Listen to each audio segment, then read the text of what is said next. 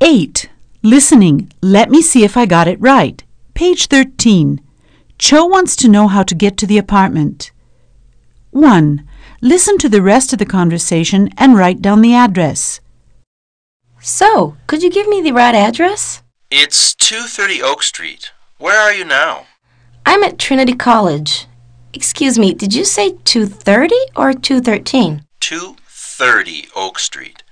Let me give you directions from Trinity College then. You're on First Avenue, right? That's right.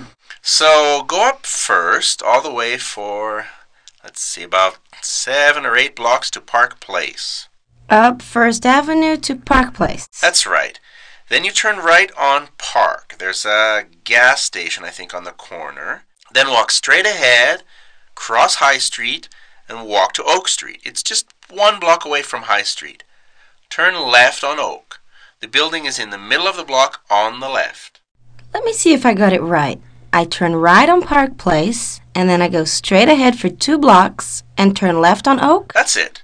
It's a big white building on the left, across from a Chinese restaurant. There's a big tree right in front of it. Got it. Ring the intercom when you get here. All right then. See you later. 2. Now listen to the conversation again and locate the building on the map below. So, could you give me the right address? It's 230 Oak Street. Where are you now? I'm at Trinity College. Excuse me, did you say 230 or 213? 230 Oak Street. Let me give you directions from Trinity College then. You're on First Avenue, right? That's right. So go up first, all the way for, let's see, about seven or eight blocks to Park Place.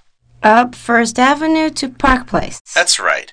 Then you turn right on Park. There's a gas station, I think, on the corner. Then walk straight ahead, cross High Street, and walk to Oak Street. It's just one block away from High Street. Turn left on Oak. The building is in the middle of the block on the left. Let me see if I got it right. I turn right on Park Place, and then I go straight ahead for two blocks and turn left on Oak. That's it. It's a big white building on the left, across from a Chinese restaurant. There's a big tree right in front of it. Got it. Ring the intercom when you get here. All right then. See you later.